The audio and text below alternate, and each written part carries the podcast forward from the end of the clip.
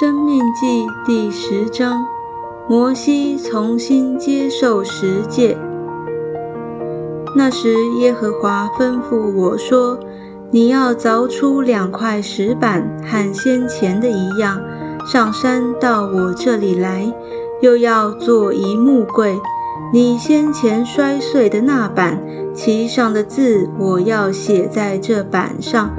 你要将这板放在柜中。”于是我用皂荚木做了一柜，又凿出两块石板，和先前的一样，手里拿着两块板上山去了。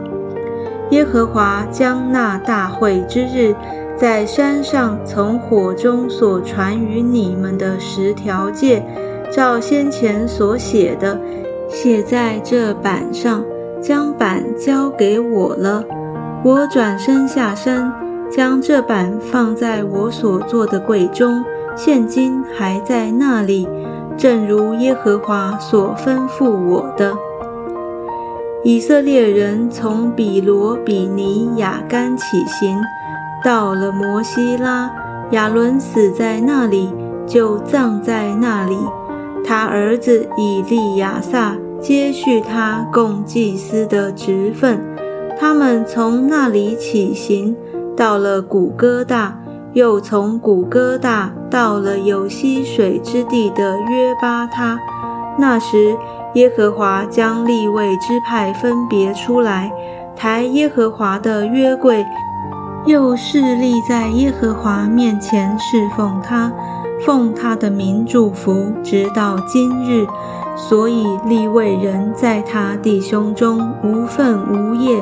耶和华是他的产业，正如耶和华你神所应许他的。我又像从前在山上住了四十昼夜，那次耶和华也应允我，不忍将你灭绝。耶和华吩咐我说：“你起来引导这百姓，使他们进去得我向他们列祖起誓应许所赐之地。”神的要求，以色列啊，现在耶和华你神向你所要的是什么呢？只要你敬畏耶和华你的神，遵行他的道，爱他，尽心尽性侍奉他，遵守他的诫命律例，就是我今日所吩咐你的，为要叫你得福。看哪。天和天上的天，地和地上所有的，都属耶和华你的神。